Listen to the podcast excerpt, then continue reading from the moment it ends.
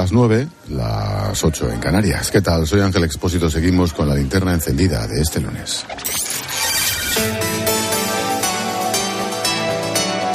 Con Expósito, la última hora en la linterna. Cope, estar informado. Aquí en Manhattan, en Nueva York, son las 3 de la tarde.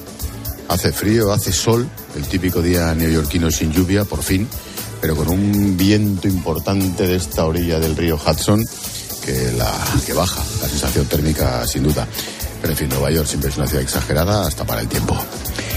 Seguimos contando la actualidad del día que te resumo en varias claves. Primera, la Guardia Civil ha participado en una operación de Europol en la que se han desmantelado un supercártel de la cocaína. Usaban puertos españoles para introducir droga en Europa. Hay 13 detenidos en España, 49 en el resto del continente. Entre los arrestados están los seis líderes que dirigían la organización desde Dubái.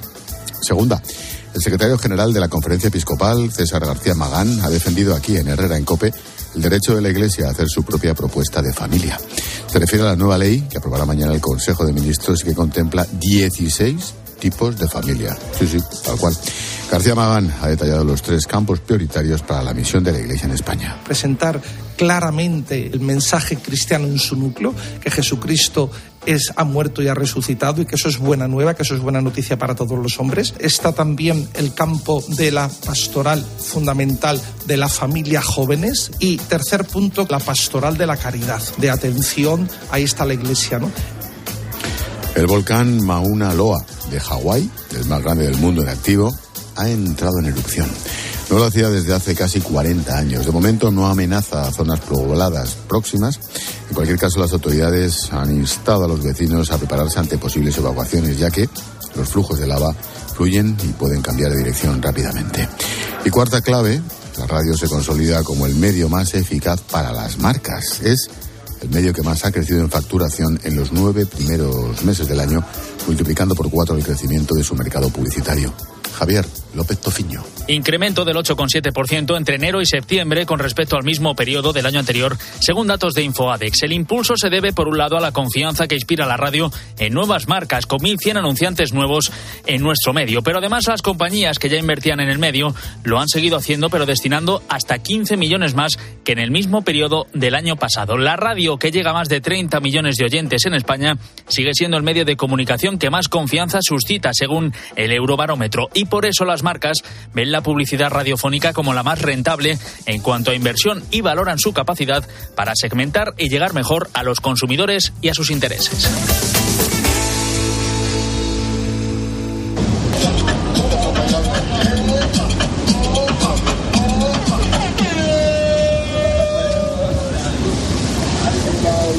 Así, así suena una calle de Nueva York en este momento. Es el sonido de la octava avenida.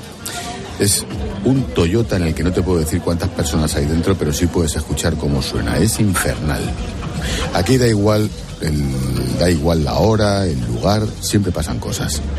Las calles de esta ciudad son las calles de la capital del mundo. En los próximos minutos quiero centrarme en tres aspectos muy concretos. El turismo, claro, la impresionante presencia hispana y la ciencia. Sí, sí, ciencia también en español. Y es que estos tres conceptos están representados en esta ciudad de manera perfecta. Acompáñame en este recorrido sonoro a través de unos protagonistas que tienen muchas cosas que contarte. Seguro que aprendemos y nos entretienen.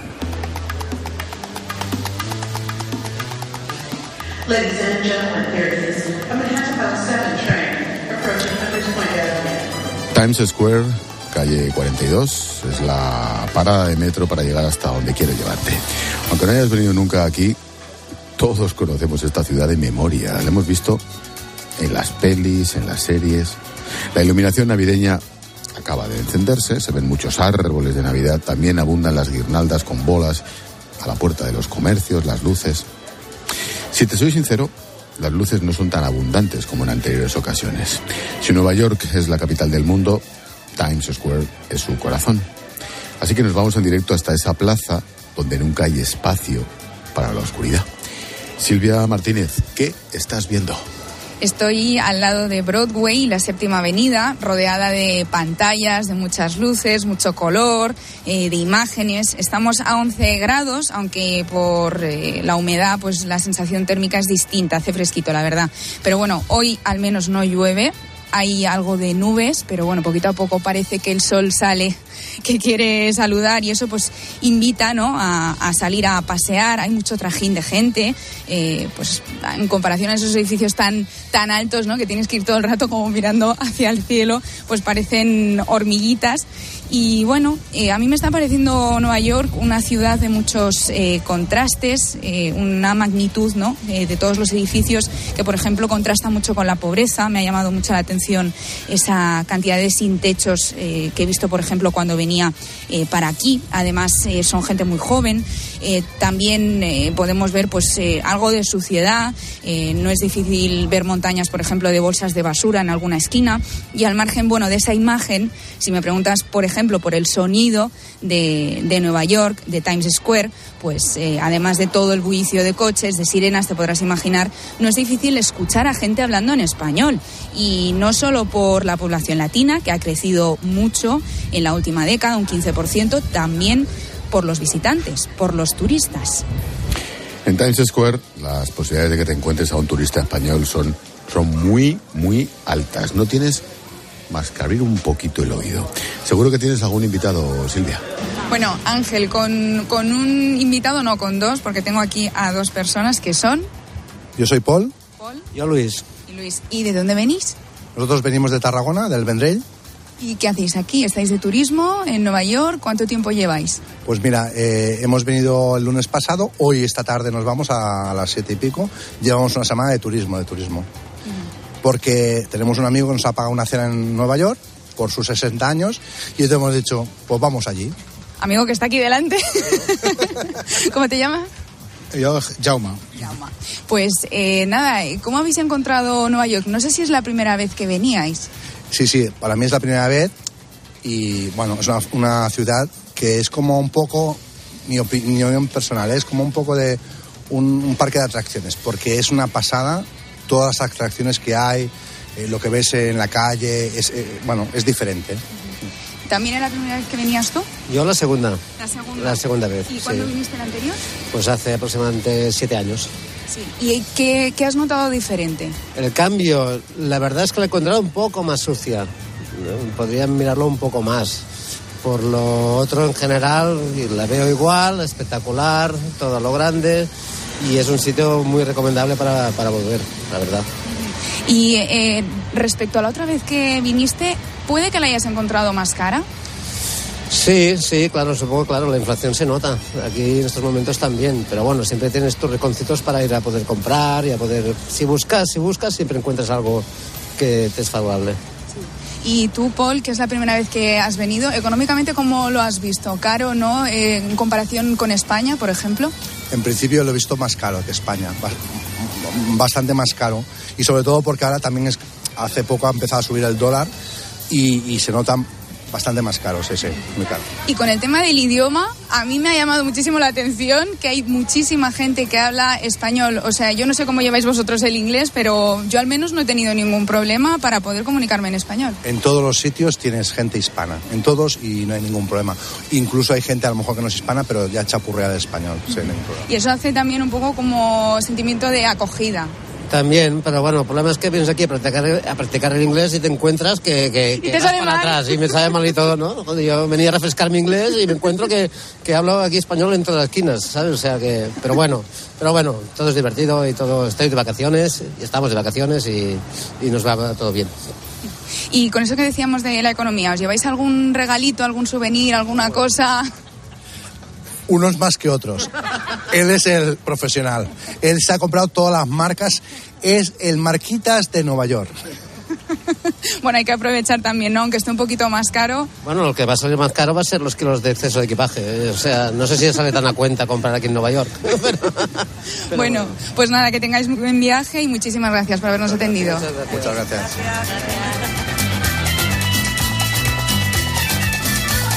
Nos situamos a orillas del río Hudson, las zonas más turísticas de moda. Hace unos años aquí solo había almacenes, muelles, estaba abandonada. Se han levantado ya rascacielos, oficinas, apartamentos también. Se han abierto restaurantes que están muy de moda, por cierto. Hay, hay trabajo, sí. Gran parte de la mano de obra es latina, como decían nuestros amigos. El 30% de la ciudad de Nueva York es hispana ya.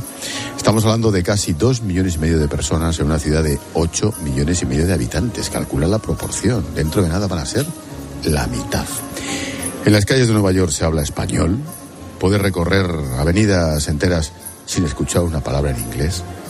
Como me cuenta Juan Pablo, un colombiano de Barranquilla, los estadounidenses cada vez se están interesando más por nuestra lengua. Aquí, aquí, aquí casi que el inglés es como un segundo idioma. sí, pero hay muchas culturas, hay mucha gente de todas partes. Me sorprende que hay mucho americano que habla español ahora. Están aprendiendo, entonces... ¿Está de moda nuestro idioma? Eh, no tanto el que sea de que esté de moda, sino que yo creo que los americanos eran, son los únicos que no hablan dos idiomas.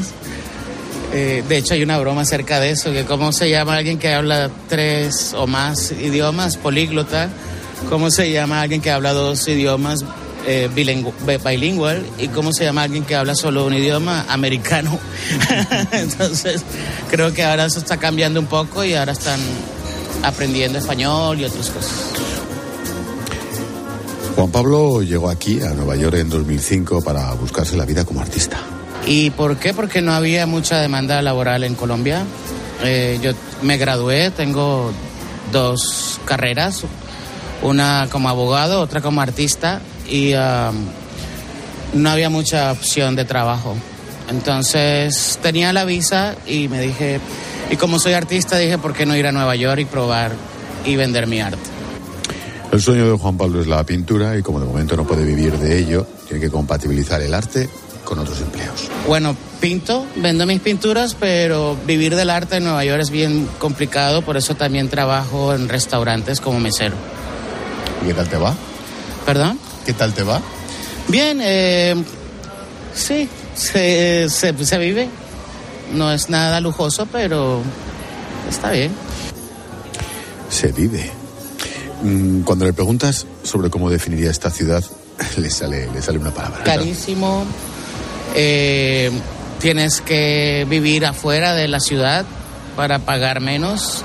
El transporte es como una hora, hora y media cada día de ida y de Para regreso.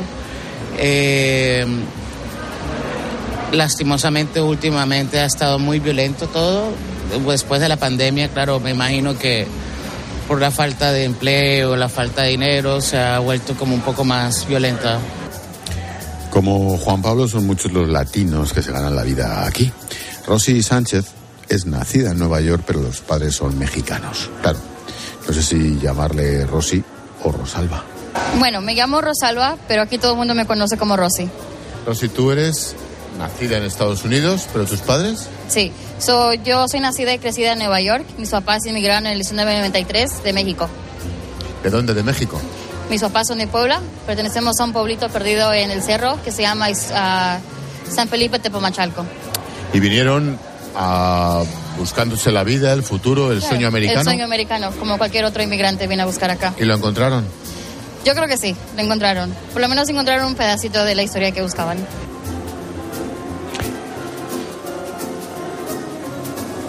Ella está totalmente de acuerdo de que Nueva York, aquí uno puede vivir sin hablar inglés. Me da una definición de esta ciudad también, también curiosa. Sí, es difícil, pero sí se puede hacer, ya que, como has dicho, el inglés no es el único idioma que se habla en Nueva York. En Nueva York es como un como una tacita o una sopa que lleva tantos ingredientes, lo mismo que es acá. Hablamos de todos los idiomas, somos de todas las culturas, de todas partes del mundo. De, de donde sea, aquí encuentras gente. Nueva York es una sopa que lleva muchos ingredientes. La definición es chula, pero no oculta que una ciudad tan grande también es una ciudad difícil para vivir en ella. Algunos de esos problemas no son muy distintos a los que tenemos en Madrid, Barcelona, Valencia o Sevilla. Los problemas. El transporte es el número uno problema aquí en Nueva York. Eh, pero pues como todo hay formas de andar, hay trenes, hay buses, carros, bicicletas. Si uno quiere, uno puede andar en Nueva York. ¿Seguridad? Eh, seguridad, pues yo me siento segura. Pues yo llevo aquí, pues nací, crecí aquí, tengo 28 años y me siento muy segura en Nueva York. Eh, pero, pero bueno, como en cualquier otro lugar del mundo hay peligros. Desde el punto de vista económico, Yo creo que, bueno, depende igual de lo que trabajas y lo que buscas, y igual también las preparaciones que tienes, pero se puede buscar la forma de vivir acomodadamente aquí en Nueva York. Es consciente de que Nueva York ha cambiado mucho desde que llegaron sus padres. Algo, lógicamente, claro. Bueno, uno no puede comparar la vida de que tiene uno en su país natal a cuando llegas a un país que no es tuyo, donde pues nadie te quiere o nadie te acepta. Eh, pero lo que yo recuerdo yo de cuando era niña ahora sí ha cambiado mucho. Yo creo que me daba más miedo andar que cuando era niña de 10 años, ahora que tengo más de 20. Por lo que más llama la atención mientras hablo con ella es su sentimiento apátrida. Es algo habitual en la inmigración de segunda generación que como Rosy no encuentran un lugar en el mundo. Mira, no se siente ni de aquí ni de allí. No, eso sí es mentira. Yo no me siento de aquí. No, no, yo siento que ni México, como yo, ciudadana mexicana, no nos quieren allá porque somos de acá y los de acá pues también no nos aceptan porque somos, no somos americanos, americanos. Pero encuentras gente alrededor y hay gente con diferentes opiniones y eso es así, aquí en Nueva York. O en Estados Unidos en general, no nomás aquí en, en Nueva York. Lo que pasa es que es verdad que Nueva York no es Estados Unidos. No, No tienen nada que ver. no tiene nada que ver, no. ¿Y te gustaría volver? ¿Te gustaría terminar? ¿Te gustaría vivir en México? No, yo soy una niña de ciudad y a mí me gusta aquí, Nueva York. No me gustaría vivir en campo, no estoy acostumbrada. Solo conozco la ciudad, no conozco nada más que eso. Rosy quiere seguir en Nueva York, ahora trabaja como manager en un restaurante, una especie de gerente, no, no, no sabe lo que le deparará el futuro. Lo que venga, está dispuesto a aceptarlo y vivir. La siguiente parada de este viaje, nos vamos al histórico Hospital Mount Sinai, sí, toda una institución en la ciencia mundial.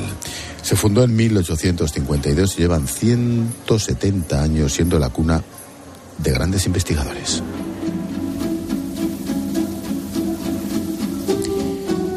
Si estamos en Nueva York, tenemos que hablar de ciencia española. Sí, sí, en esta ciudad en los últimos años trabajan muchos científicos españoles de primer nivel, como el cardiólogo, y me pongo firmes, don Valentín Fuster. Yo creo que el proyecto importante ahora es ver cómo todos los factores que afectan al corazón están afectando al cerebro y no lo sabíamos porque no teníamos la tecnología, sobre todo las arterias que van al cerebro. No solamente hablo de Alzheimer, es otros aspectos vasculares, de demencia, etcétera.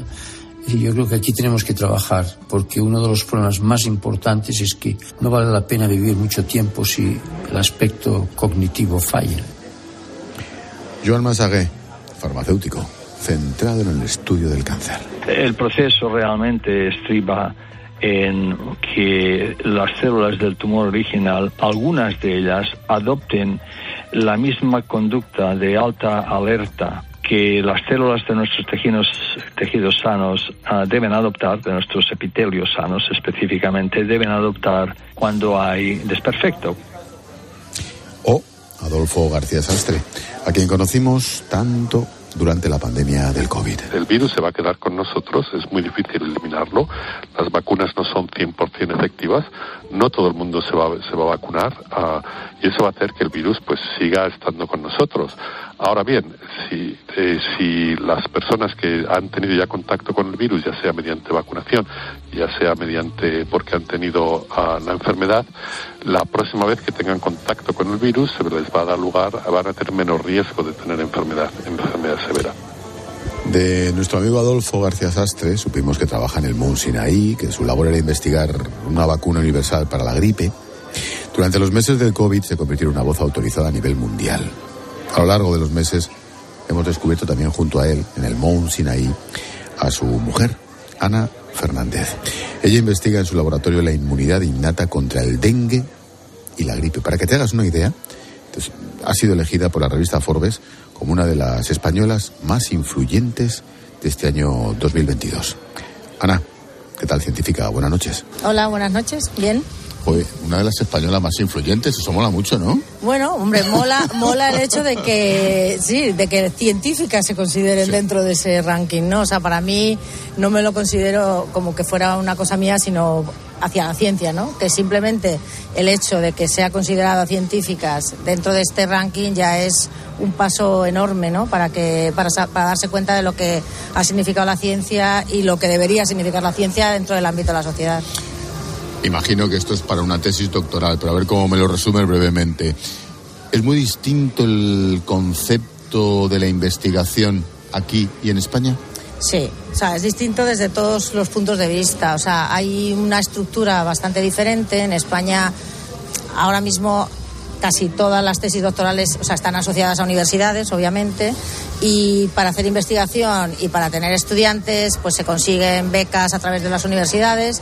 En Estados Unidos se tiene que tener un título también concedido por una universidad, pero la financiación, por ejemplo, de los estudiantes puede, puede ser, normalmente es de hecho asumida por el, por el director de tesis, con proyectos que se consiguen pues, del Instituto Nacional de la Salud, Departamento de Defensa o cualquier otro tipo de, fundación. ¿no? Entonces, hay un poco más de flexibilidad en cuanto a la financiación, también hay bastante más competencia y, hay menos, como si dijéramos, rigidez, ¿no? menos estructura. Eh, los programas de tesis son bastante competitivos. Lo que pasa que, que en España yo creo que hay un poquito más de educación desde la facultad a seguir dentro del mismo grupo a hacer la tesis. Y sin embargo, aquí en Estados Unidos la gente quizá cambia un poquito más de institución, ¿sabes? Terminan la carrera y no se suelen quedar a hacer la tesis en el mismo sitio. Entonces hay un poquito, en general en ciencia hay mucha movilidad en Estados Unidos. Casi nadie se queda en el mismo sitio. Nosotros somos una excepción de habernos quedado tantos años en la misma institución. Ana, durante la pandemia, que es antes de ayer, y en líneas generales, digamos que nos cambió un poquito el paradigma. Empezamos los periodistas los primeros, empezamos a llamar a los científicos a dos por tres, no sabíamos nada, entrabais en los medios. ¿No tienes la impresión de que se nos ha olvidado ya? Yo creo que me da mucha pena, porque creo que en el fondo la gente se le ha olvidado el miedo que pasó.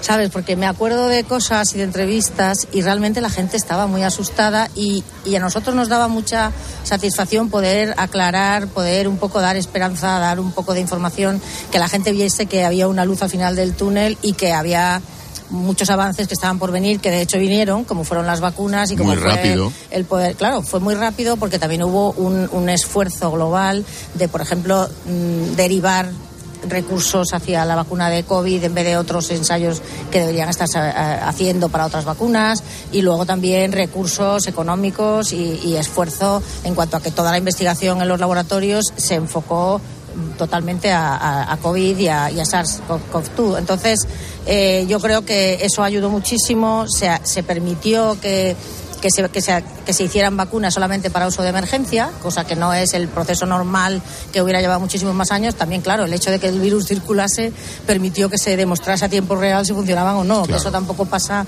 en un proceso de vacunas que lleva más años, pero porque, claro, para conseguir el mismo número de infectados en el placebo que en los vacunados, a lo mejor tienes que pasar cinco años para que los datos sean convincentes. Entonces fueron una serie de factores que se juntaron y que, y que el esfuerzo global, desde luego, hizo muchísimo. El apoyo de, los gobiernos y el que los gobiernos también tuvieran un poquito de, de, escuchar, escuchasen un poquito a, los científicos, a la ciencia y, y, seguir un poquito los, los consejos, ¿no? Ana, recuerda aquellos meses del COVID, pero lo que de verdad le ilusiona es hablar de su proyecto.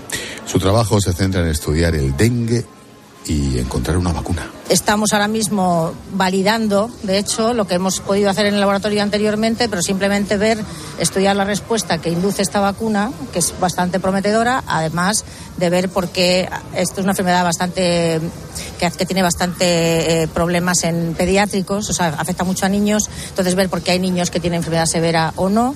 Entonces, intentar entender, cosa que se ha hecho también, por ejemplo, mucho con SARS, COV2, eh, intentar entender qué es lo que determina que, que, sucede muy al principio de la infección, que es nuestra respuesta innata, que podamos predecir, por ejemplo, cuál va a ser el desenlace de la enfermedad y cuál va a ser la respuesta a la vacuna. Entonces, estamos ahora mismo continuando con esos estudios y, utilizando tecnologías bastante punteras, pero hemos tenido bastante suerte de seguir financiados. Los periodistas siempre hacemos una pregunta, seguramente de muy difícil respuesta, pero ¿para cuándo la vacuna? De, de dengue. Bueno, de dengue hubo, por desgracia, una vacuna, pero que La funcionó buena, muy mal. la buena, digo la buena. Sí, hubo una vacuna que no funcionó como se esperaba.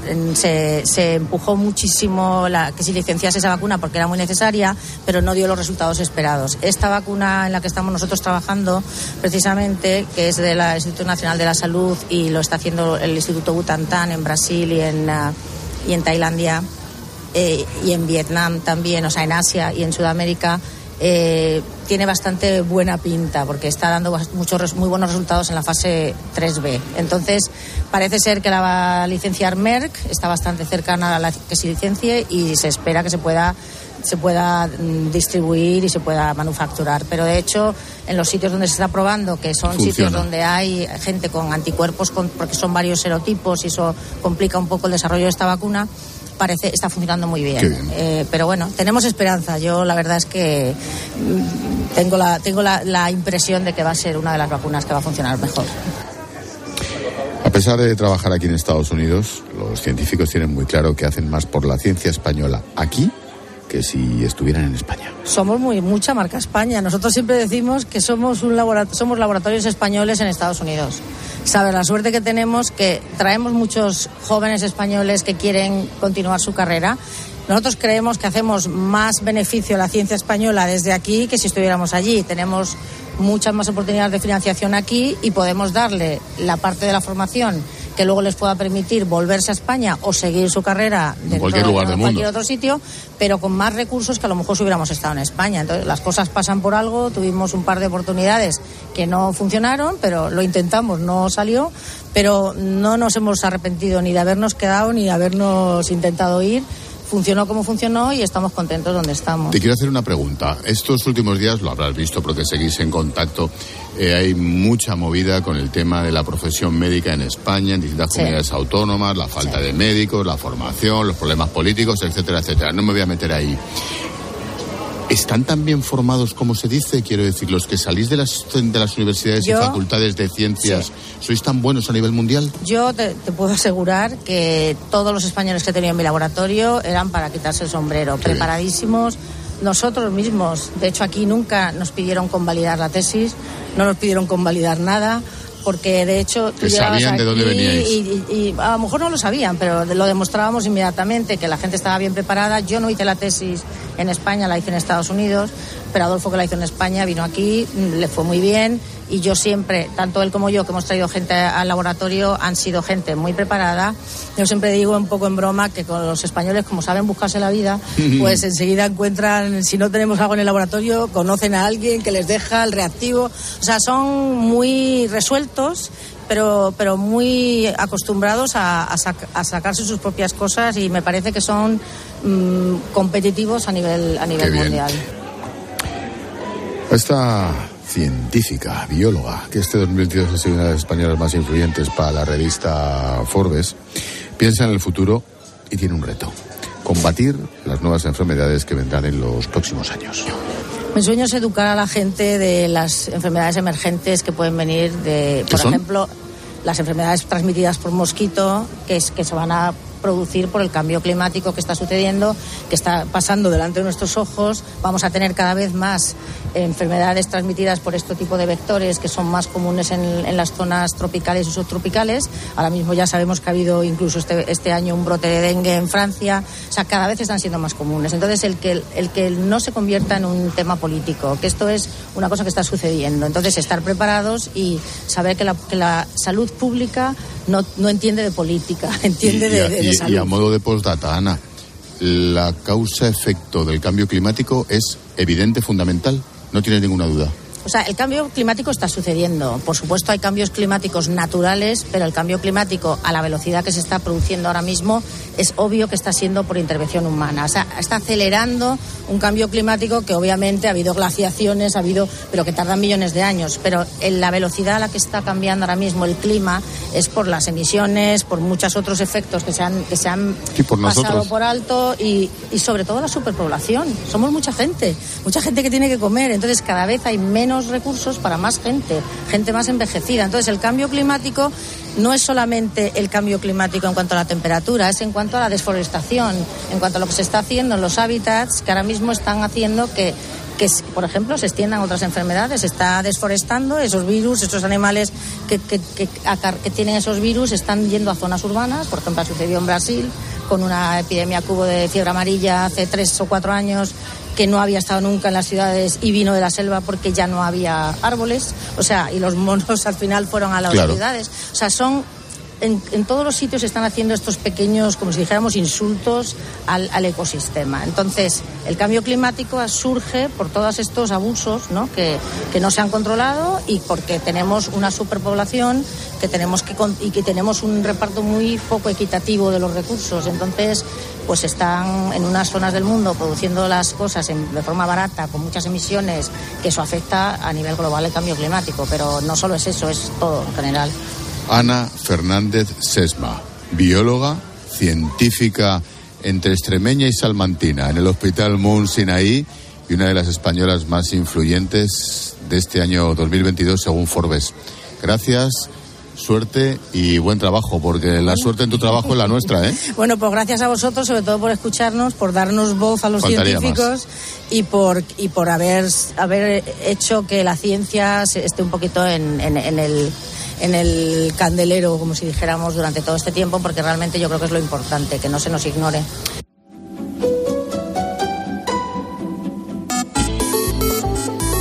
¿Y tú qué piensas? Escribe a Ángel Expósito en Twitter en arroba expósito cope y en arroba linterna cope o en nuestro muro de Facebook La Linterna. El Mundial de Qatar se juega también en 13. Carlos Ganga y los analistas de El Partidazo de Cope nos traen cada noche la última hora de la jornada mundialista. El Partidazo de Cope Especial Mundial 2022. De lunes a jueves, después de El Cascabel, en 13. No podemos hacer que baje la inflación, pero este noviembre si te cambias a línea directa sí podemos bajarte el precio de tu seguro de coche y puedes tener un todo riesgo a precio de terceros. ¿Podrán batir esto?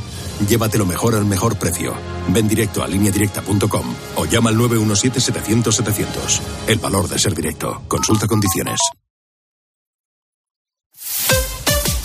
Escuchas La Linterna. Y recuerda, la mejor experiencia y el mejor sonido solo los encuentras en cope.es y en la aplicación móvil. Descárgatela.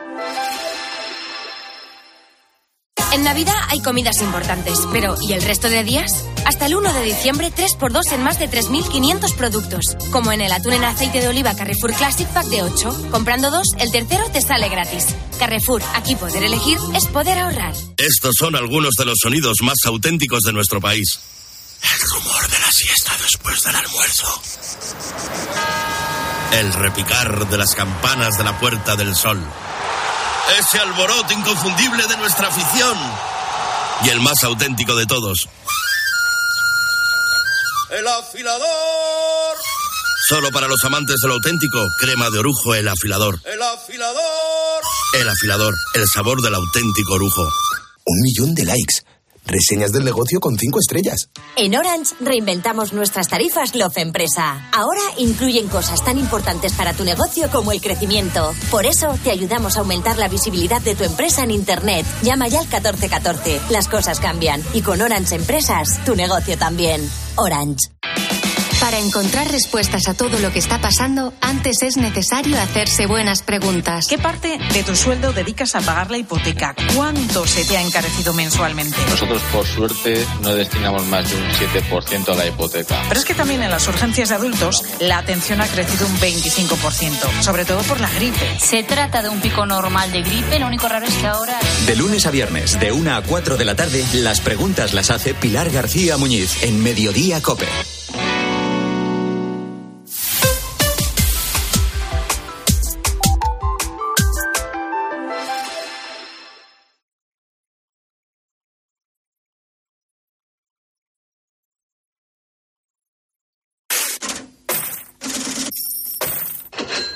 Expósito.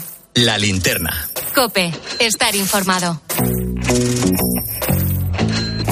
Acaba de terminar la reunión entre el gobierno y los agentes sociales para negociar la reforma de las pensiones. Las conversaciones se han retomado tras dos meses paralizadas y ahora toca ir contra el reloj.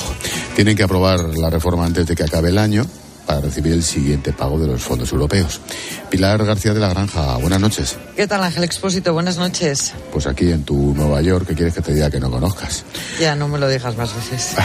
Oye, Pilar, Comisiones Obreras ha dicho que las propuestas son insuficientes. ¿Qué ha planteado el gobierno? Pues mira, te lo cuento. Escriba acaba de proponer elevar de 25 a 30 años el periodo de cálculo de la pensión y elegir los mejores 28 años de cotización. Te recuerdo que cuando se subieron el periodo de cálculo de los 15 eh, a los 25 años, los pensionistas perdieron en torno al 5% de poder adquisitivo anualizado. Esta ampliación que ha propuesto hoy Escribá se aplicará en un plazo transitorio desde 2027 y hasta 2038 y además ha anunciado Escribá que se van a elevar las bases de cotización cada año con el IPC más un recargo extra del 1,14%. Hay una primera reacción de los, eh, de los empresarios, Ángel, que están diciendo en estos momentos que aunque les parece que por fin han recibido una propuesta en firme para esta segunda fase de la reforma de las pensiones, la van a estudiar, pero de entrada creen que no va a poderse llegar a un acuerdo antes del 31 de diciembre. Pues empezamos bien. Oye, mañana conoceremos el dato adelantado del IPC de noviembre con el que se hará la media anual para ver cuánto suben las pensiones el año que viene. Los exportos dicen que estará en torno al 7%, tras ese 7,3% de, de octubre. Esto supondrá entre 12.000 y 15.000 millones de euros más al año. Ángel, para pagar las pensiones. Oye, más cosas. El depósito de los hogares y empresas ha disminuido en octubre en un 1% con respecto al mes anterior. La mitad de los consumidores europeos están empezando a tirar de ahorros para hacer frente a los gastos del día a día. ¿Esto qué significa? Bueno, pues esto significa que por tercer mes consecutivo, Ángel, estamos tirando de ahorros para llegar a final de mes, es decir, de aquello que tenemos en el banco guardado para para pagar los gastos recurrentes, que los más importantes son la cesta de la compra, en donde sí ha disparado la utilización de las marcas blancas por encima del 44%, y para pagar la energía y la electricidad, que también se ha disparado del precio. Esa disminución del ahorro en las empresas en concreto va a disparar el número de insolvencias. Se prevé que el año termine con un 20% más. ¿Y esto en qué se traduce? Pues unas 70.000 pymes, según algunos eh, economistas. En fin, a la espera de que las Navidades Ángel salven el año y algunos de los negocios. Pero vamos, este año promete ser muy complicado. Mañana el Partido Popular va a presentar una proposición de ley para permitir los desalojos de los ocupas en 24 horas. Jaime Dolano es el portavoz de Economía del PP y ha hablado con COPE incrementando las penas para el delito de usurpación, modificando la ley de enjuiciamiento criminal para que puedan ser desalojados de inmediato, que en 24 horas pueda tener un propietario a disposición su inmueble. ¿Cómo ves la propuesta, Pilar? O sea, ¿en qué cabeza cabe que te asaltan tu propiedad privada, que te están robando tu propiedad privada y no puedas llamar a la policía para echarles? O sea, por supuesto, cualquier propuesta que sea defender la propiedad privada, que es el principio básico de las libertades, a mí me parece fundamental. En teoría sí. Oye, y por último, ha quebrado otra de las grandes plataformas de criptomonedas en Estados Unidos. No sé si es mm. BlockFi o BlockFi, da igual. ¿Crees que estamos ante el final del negocio de las cripto? Hace unos días también cayó FTX, me acuerdo. Fíjate, yo de esto no sé nada, se lo tenemos que preguntar a Mario, pero sí que hay una sensación de que está estallando una burbuja enorme, ¿no? En todo esto de los criptos y de las monedas alternativas que no tienen ningún tipo de, control, ni de supervisión, ni, eh, ni nada que las respalde, ¿no? Ni un colateral que las respalde. Y esa sensación de que está estallando esa burbuja, yo sí que la tengo. Pero bueno, hablaremos con Mario de esto que sabe mucho más que, que yo y no sé si tú. ¿Ya has comprado algún Bitcoin? Vamos, ni de coña. Vamos, ya hablaremos con Mori con quien haga falta, pero en esta no me pillan. ¿Estás disfrutando de Nueva York? Que está bonita la ciudad. Sí, bueno, está como siempre, mucho más exagerada, si me apuras, que siempre en todos los sentidos. Muy hispana, mucho más que antes. En dos o tres años que no vengo por aquí estado mucho más hispana que antes, pero como te digo, está muy, muy, muy disparada, sobre todo los precios, ¿qué quieres que te diga? Ya, bueno, claro, es que ahí la inflación está por encima del 10%. Claro, que Claro, se nota mucho. se nota. Pues que la disfrutéis muchísimo. Un besito. Venga, hablamos, Hasta luego. adiós.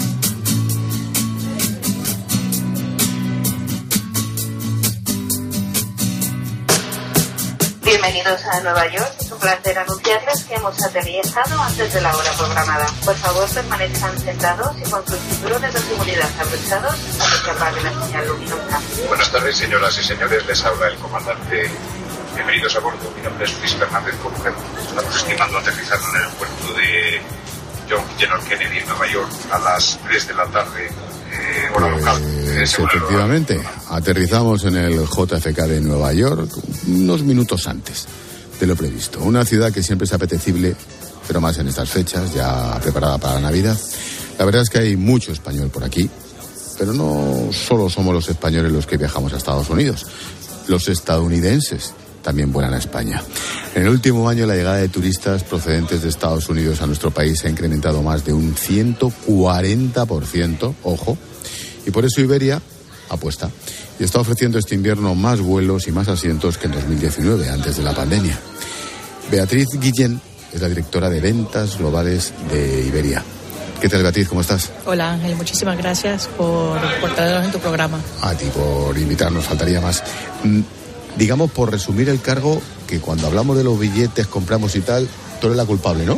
Mm, un poquito. Un poquito, ¿no? Somos varios, pero yo Sí, soy ya. una de ellas. Estas decisiones colegiadas ya me las conozco yo. Oye, ¿por qué Estados Unidos es uno de los principales mercados para, para Iberia? Creemos que Estados Unidos tiene mucho potencial. Tiene potencial de turismo, tiene potencial de negocios. Nosotros en Iberia estamos comprometidos con generar prosperidad conectando personas con el mundo. Y Estados Unidos es uno de esos mercados. Eh, tenemos casi 70 años volando a Estados Unidos y este año ofrecemos ya ocho destinos dentro de este país. Es el segundo país con más destinos después de España en el que ofrecemos vuelos a diferentes ciudades. Por lo tanto, tenemos un, tiene un potencial enorme como mercado, tanto para España como para los españoles ir a Estados Unidos. Estamos recuperando los niveles prepandemia, ese último porcentaje de 140%. Es Eh, brutal. en- Nosotros en capacidad este año lo vamos a terminar con un 95% con respecto a 2019 y ya el otro año, en el primer trimestre, vamos a comenzar con un 105% de capacidad. La demanda ha sido muy robusta y nos hemos dado cuenta desde este verano que la gente quiere volar y que volar eh, está subiendo en la escala de prioridades para nuestras diferentes, nuestros diferentes clientes y las diferentes personas que viven por aquí. Por lo tanto, creemos que sí vamos a recuperar ya los niveles de prepandemia pronto. Mm, ¿Cuál es la apuesta para este año, aquí en este país? Em, en asientos estamos creciendo un 15% en el primer trimestre. Estamos hablando de casi 600 mil asientos que vamos a ofertar durante, durante un año. Como novedad, este año hemos lanzado los vuelos a Dallas y a Washington. Dallas es un vuelo que vamos a mantener durante todo el año, ya que también es un principal centro de conexión de American Airlines y permite a cualquiera, tanto a los americanos como a los españoles, conectar de Dallas hasta el resto de ciudades de Estados Unidos. Oye, permíteme, Beatriz, como usuario de Iberia, como cliente, cuando hablas de aumentar asientos, capacidad de asientos, digo, Dios mío, ¿los van a hacer más estrechos y así hay más asientos dentro del avión? ¿O a qué te refieres? No, no, no. Ah, Estamos hablando de que vamos a poner más aviones. Ah, vale. Está- o sea, en- Uf. en- a nivel de cantidad de vuelos, para que no hablemos, incluso es- más, es un 21% más de vuelos los que vamos a estar eh, ofreciendo entre Estados Unidos y, y España eh, a partir del primer trimestre del próximo año y, y subiendo hasta llegar a nuestro pico en junio del próximo año. Hablemos de rutas. La temporada de invierno ha comenzado el pasado mes de octubre. Nueva York es el principal destino por razones obvias, pero hay otras. Has apuntado Dallas, ¿qué más? Eh, apuntado Dallas, Miami para nosotros es una ciudad muy importante, no solamente por el potencial turístico que tiene, sino que porque tenemos una comunidad española en Florida bastante importante, pero también tenemos mercados que son relativamente nuevos en vuelo directo, como es Los Ángeles, en el cual tenemos una industria eh, de entretenimiento, de Hollywood, etcétera, que también es bastante, es bastante relevante. Y hemos retomado también este año en la ciudad de San Francisco. Somos las, solamente las aerolíneas de IAG operan entre San Francisco y Los Ángeles y Madrid y España, porque también Barcelona vuela al level en directo, que también son ciudades bastante relevantes para nuestro, para nuestro mercado. Oye, impresionante. Has hablado de Miami, pero solo con pasar por Nueva York lo puedes confirmar. Impresionante lo de la hispanidad.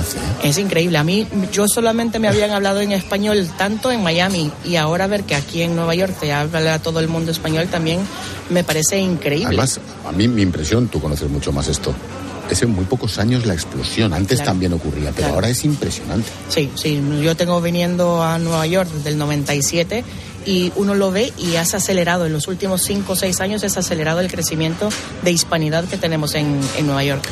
Hemos hablado mucho, Beatriz, de los vuelos hacia Estados Unidos, de los españoles que venimos aquí, de los hispanos de todo el planeta que vienen aquí, y al revés. ¿Por qué los estadounidenses apuestan por España? España se ha convertido en un eh, destino bastante relevante en Europa para los estadounidenses. No solamente les llama la atención la parte gastronómica, la parte cultural, el ocio que tenemos en, en España, sino que también tenemos un, eh, un mercado, un segmento muy importante de conferencias y eventos que es, es relevante, porque no solamente es turismo de negocios y de calidad, sino que también se quedan más días en, en España, gastan más en promedio que un turista, un turista normal. Por lo tanto, se está dando a mucho más España y también la hispanidad seguramente que estamos viendo ayuda a fomentar ese tipo de, turismo. Cada vez más americanos quieren ir a España a conocerlo a fondo y no solamente pasar por sus principales ciudades, las costas, el norte, todo les está llamando la, la- la atención y cada vez más tenemos más proporción en nuestros vuelos que son estadounidenses que no europeos. O sea, cada vez se acerca más al 50% eh, la proporción que tenemos de gente que origina en Estados Unidos y viaja a España. Eso mm, lo que me hace pensar, y corrígeme si me equivoco, es que es un mercado emergente. Es que el futuro es infinito. Para España es un mercado emergente definitivamente y por eso es importante este tipo de eventos que estamos lanzando nosotros aquí en Estados Unidos. Hoy en la noche que tenemos este evento en, en Little Con la Comunidad de Madrid. con la Comunidad de Madrid y con empresas del sector y con, y con gente para explotar bastante más ese, ese segmento de no solamente de turismo, sino que también de negocios. Es súper relevante para nosotros. Pues Beatriz Guillén, directora de ventas globales de Iberia, la culpable de todo, aunque ella no lo reconozca. Gracias y suerte, porque en gran medida la marca Iberia es marca España, absolutamente. Totalmente. Gracias, Ángel. Gracias, Beatriz. Suerte.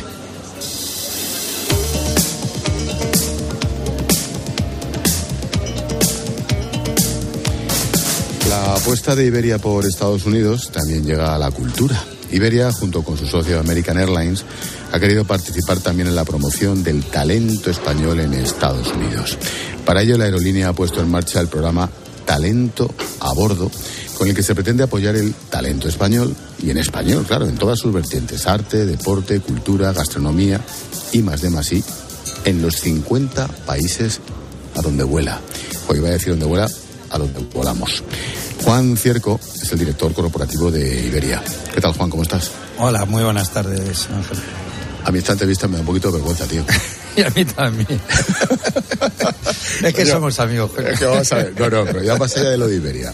Que entrevistar a un colega, y a mí que lo que me gusta es viajar y hacer reporterismo, entrevistar a uno de los grandes enviados especiales y corresponsales de los periódicos españoles de los últimos años, pues te lo digo de corazón y lo sabes, me gusta mucho, tío. Yo te admiro más a ti que tú a mí, o sea que estamos empatados. De verdad que sí, Juan.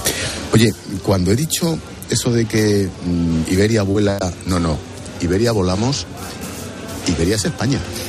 Para nosotros es fundamental y nosotros tenemos dos frases que no son eh, marketingianas, sino las sentimos realmente en el corazón, que son la primera, y lo hemos hablado mucho hoy aquí en Nueva York, el español es el primer pasajero de Iberia. Nosotros llevamos 22 millones de pasajeros al año en nuestros aviones y siempre decimos que el idioma español es el primer pasajero, lo estamos notando aquí en, en Nueva York, en, en Estados Unidos.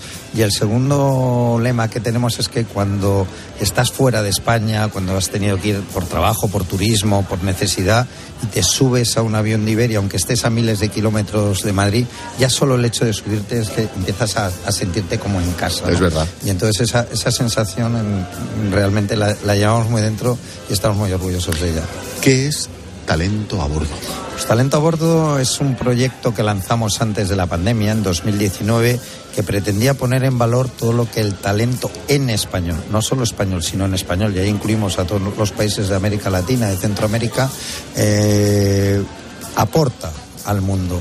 Nosotros creo que eh, lo español, y estamos viéndolo aquí en Estados Unidos y en Nueva York particularmente, estamos conquistando el mundo. Nos hemos convertido en el idioma de referencia, el segundo idioma o casi el primero en muchos países del mundo y tenemos que explotarlo, tenemos que sentirnos orgullosos de ello, tenemos que sentirnos orgullosos de la hispanidad, de los científicos españoles, de los artistas españoles, de los deportistas españoles, de los cocineros españoles y de los cocineros, artistas y científicos en español. Y eso es lo que ponemos, lo que pretendemos que con nuestros aviones, en la posibilidad que les damos de volar por todo el mundo, ese talento en español sea conocido en todo el mundo.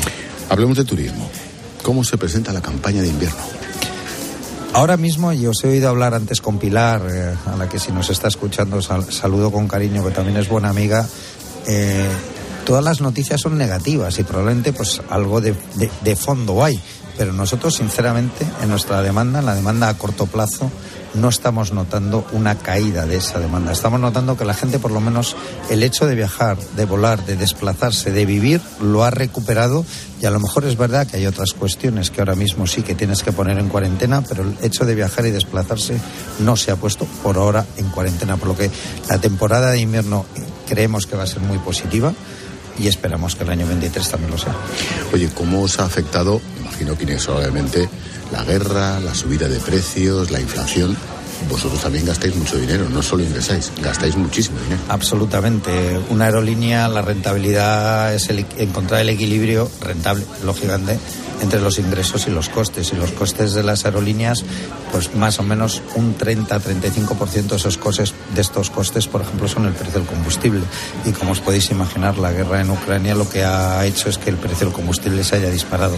Pero esa post pandemia, esas ganas de volver a la vida, volver a viajar, volver a disfrutar, volver a volar y volver a vivir, ha hecho que los eh, pasajeros, los clientes de las aerolíneas, de todas ellas, eh, también por supuesto de Iberia, hayan vuelto a, disfrutar de esos, de esos vuelos y de esos aviones y no hemos notado al revés. El año 22 va a ser un año muy positivo y lo que pretendemos es seguir trabajando con el mercado siempre muy atento, lógicamente, dando el mejor servicio a nuestros clientes para que el año 23 también lo sea.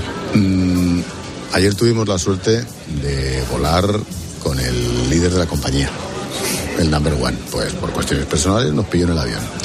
Eh, uno piensa en su predecesor, Luis, que es el máximo también, el líder de IAG. Uno piensa en Vázquez, hablaba yo con Beatriz ayer, de Vázquez, un histórico en la compañía y en la aeronáutica europea. Pues somos, somos muy buenos, ¿no? Pues la verdad es que sí, yo creo que somos buenos, entre otras cosas también porque España es un país que vive del turismo y el ochenta y tantos por ciento de los turistas que llegan a España llegan en avión. Ahora hay esta polémica, ¿no? Es decir, la sostenibilidad medioambiental que por supuesto todas las aerolíneas estamos trabajando en esa dirección y desde IAG y desde Iberia también lo estamos haciendo en intentar hacer la aviación lo más sostenible posible, pero cuando hablamos de sostenibilidad tenemos que hablar de sostenibilidad financiera, de sostenibilidad social, de sostenibilidad laboral, de que este país depende, vive y la recuperación y uno de los motores de la recuperación económica post-pandémica ha sido el turismo, por lo tanto tenemos que tener mucho cuidado a la hora de plantear qué retos y qué objetivos nos, nos, nos, ponemos encima de la mesa, porque si en lugar de hacer una evolución o una transición ecológica en ese sentido, hacemos una revolución ecológica, podemos poner en riesgo una de las grandes gallinas de los, de los huevos de, oro que tiene este país. Claro que sí. Oye, hablabas de sostenibilidad. ¿Eso cómo se hace? Lo digo por los combustibles, por la cantidad de vuelos, por esas estelas que vemos en el cielo. Eso también es una revolución. Absolutamente. El, el, mayor problema que tenemos con la aviación y desde el punto de vista medioambiental es que no hay alternativa. A la, en Sí, no puede poner gas ni hidrógeno hoy por hoy. Hoy por hoy no estamos trabajando y todos en ello, pero lo que es muy importante es dotarnos de las herramientas necesarias y suficientes para poder trabajar en esa dirección. Es decir, por ejemplo, existe herramientas que ya están a disposición de todo el mundo. En Europa, el cielo único europeo. ¿Por qué? Que es una decisión absolutamente política. Una regulación que permita que el cielo único europeo sea una realidad. Tú cuando vas de Madrid a Bruselas tienes que ir en zigzag porque tienes que pasar por una serie de puntos que cada uno de los países controlan de su espacio aéreo. Si lo hicieras en, línea aérea, en línea recta, ahorrarías un 20% de combustible. ¿Por qué no esa decisión no la tomamos, que es exclusivamente política? ¿Por qué no tomamos una decisión de invertir, investigar, innovar en los combustibles sostenibles, que sí es una alternativa de hoy. Hoy de Madrid a Nueva York, que estamos aquí, solo podemos venir en avión, puedes venir en catamarán, como se hizo en una ocasión para hacer una acción de marketing, pero objetivamente solo puedes venir en avión. ¿Por qué no investigamos, innovamos y trabajamos en esa dirección para hacer que la aviación, los combustibles, nosotros hemos venido en el vuelo en que administra ayer Ángel con tu equipo aquí a Nueva York, el 2% de ese vuelo era combustible eh, SAF, Sustainable Aviation Full, combustible sostenible con el que trabajamos con Repsol. Desde aquí eh, queremos lanzar un saludo a esa compañía con la que trabajamos muy estrechamente en ese sentido. ¿Por qué no invertimos más? ¿Por qué el gobierno no invierte más en producir ese combustible a un precio más sostenible y competitivo? ¿Por qué no hay más fábricas en España que produzcan ese combustible? Todo eso creo que es mucho más importante antes de lanzar nuevos impuestos al queroseno o unas medidas regulatorias y restrictivas que pongan en peligro el turismo en España y que pongan en peligro la innovación sostenible hacia la aviación en el futuro. Juan, ¿qué necesitamos? ¿Qué necesita la industria turística española? Ya hablo en primera persona del plural porque esto sí que es marca España. Para reforzar nuestro papel en el mundo. Bueno, lo primero que necesitamos, y desde aquí permíteme que un periodista normalmente no siempre responde a las preguntas que otro colega le hace directamente, es que quitemos las mascarillas a bordo. Yo creo que creo es una reivindicación que ya va siendo hora. Estoy de acuerdo, ¿eh? Me imagino que sí, porque ayer lo sufriste en el vuelo. Sobre todo porque no tiene sentido. No es que no tengas. Nosotros hemos sido y vamos a seguir siendo absolutamente disciplinados y responsables. Si el gobierno español impone las mascarillas a bordo de los aviones, Iberia, por supuesto, que va a seguir esa recomendación. Pero mm, que sea una recomendación, que no sea una obligación. Ninguna aerolínea europea, prácticamente ninguna aerolínea en el mundo obliga a sus clientes, a sus pasajeros a llevar las mascarillas, solo algunos asiáticas. Yo creo que es lo que más necesitamos. Y lo segundo que más necesitamos es la conectividad hacia una parte del mundo que nosotros desde Madrid no estamos conectados. Lo, explico antes, Beatriz, y, y lo has puesto tú muy sobre la mesa a lo largo de tu programa, Ángel.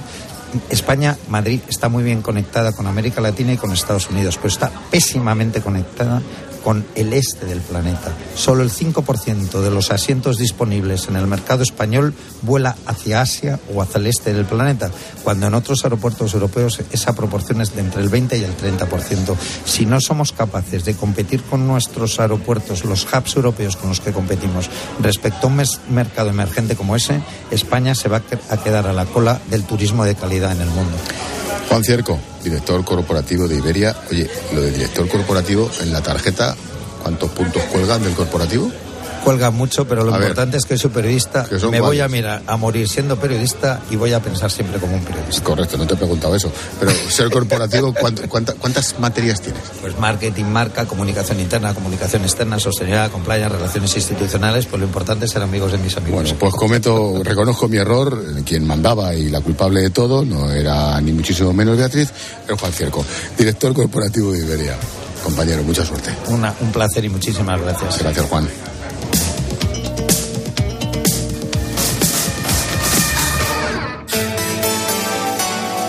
Expósito. La linterna. Cope. Estar informado. Hoy tampoco podrás dormir. En Doha, en Qatar, desde donde emitimos este especial mundial 2022. Segundo partido de España. España 1, Alemania 1. Paco González, ¿qué nota le pones a España en el partido de hoy? Seis y medio. Pero me parece que este seis y medio vale bastante más que el 10 del otro día. Manola. Bueno, pues yo le voy a dar medio puntito más, un 7. El mundial ha empezado hoy. ¿Qué tal, Pedri? Muy buenas. Muy buenas. Encantado. ¿Es muy diferente jugar aquí a jugar en el Barça? Bueno, en los interiores sí tenemos un matiz distinto que, que en el Barça. El partidazo de Cope. De lunes a viernes, de once y media de la noche a una y media de la madrugada con Juan Macastaño. Hoy tampoco podrás dormir. La ONCE presenta el nuevo Rascalink, el primer rasca que compras a tu vendedor de la ONCE o en un punto de venta y que se juega con el móvil. ¿Rascar mi móvil? ¿Con la foto de mi perrita Luna disfrazada de princesa? Jamás de los jamases. No, se rasca el boleto, se escanea con el móvil para jugar a uno de los tres divertidos juegos disponibles. Y si ganas un premio, tienes que llevar el boleto al punto de venta para cobrarlo. Bueno, pero a mi Luna no la rasca nadie. ¡Guapa! Nuevo Rascalink de la ONCE. Gana hasta 100.000 euros mientras juegas. A todos los que jugáis a la 11, bien jugado. Juega responsablemente y solo si eres mayor de edad. Llegar donde no llega nadie es fácil.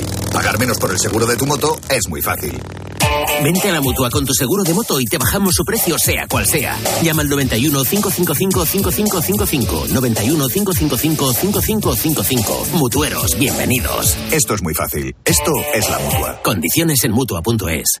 Llega el fenómeno mundial de Chosen, los elegidos. Este hombre proclama que es Dios. Jesús de Nazaret. ¿El que dicen que obra milagros? La serie que ha triunfado en más de 140 países. Lo siento, no sé cómo te llamas. Soy Jesús. The Chosen, los elegidos. Disponible en plataformas, DVD y Blu-ray y en cines. Escuchas la linterna. Y recuerda, la mejor experiencia y el mejor sonido solo los encuentras en cope.es y en la aplicación móvil. Descárgatela. Platos limpios cada día. Sin derroche de energía. Vive Like a Bosch. Aprovecha la promoción de hasta 200 euros de reembolso en una selección de electrodomésticos Bosch. Compra en tu tienda habitual en nuestra web o llámanos y te asesoramos. Bosch. La Guerra de Stalin, una novedad de Ciudadela Libros, una magnífica revisión de la Segunda Guerra Mundial gracias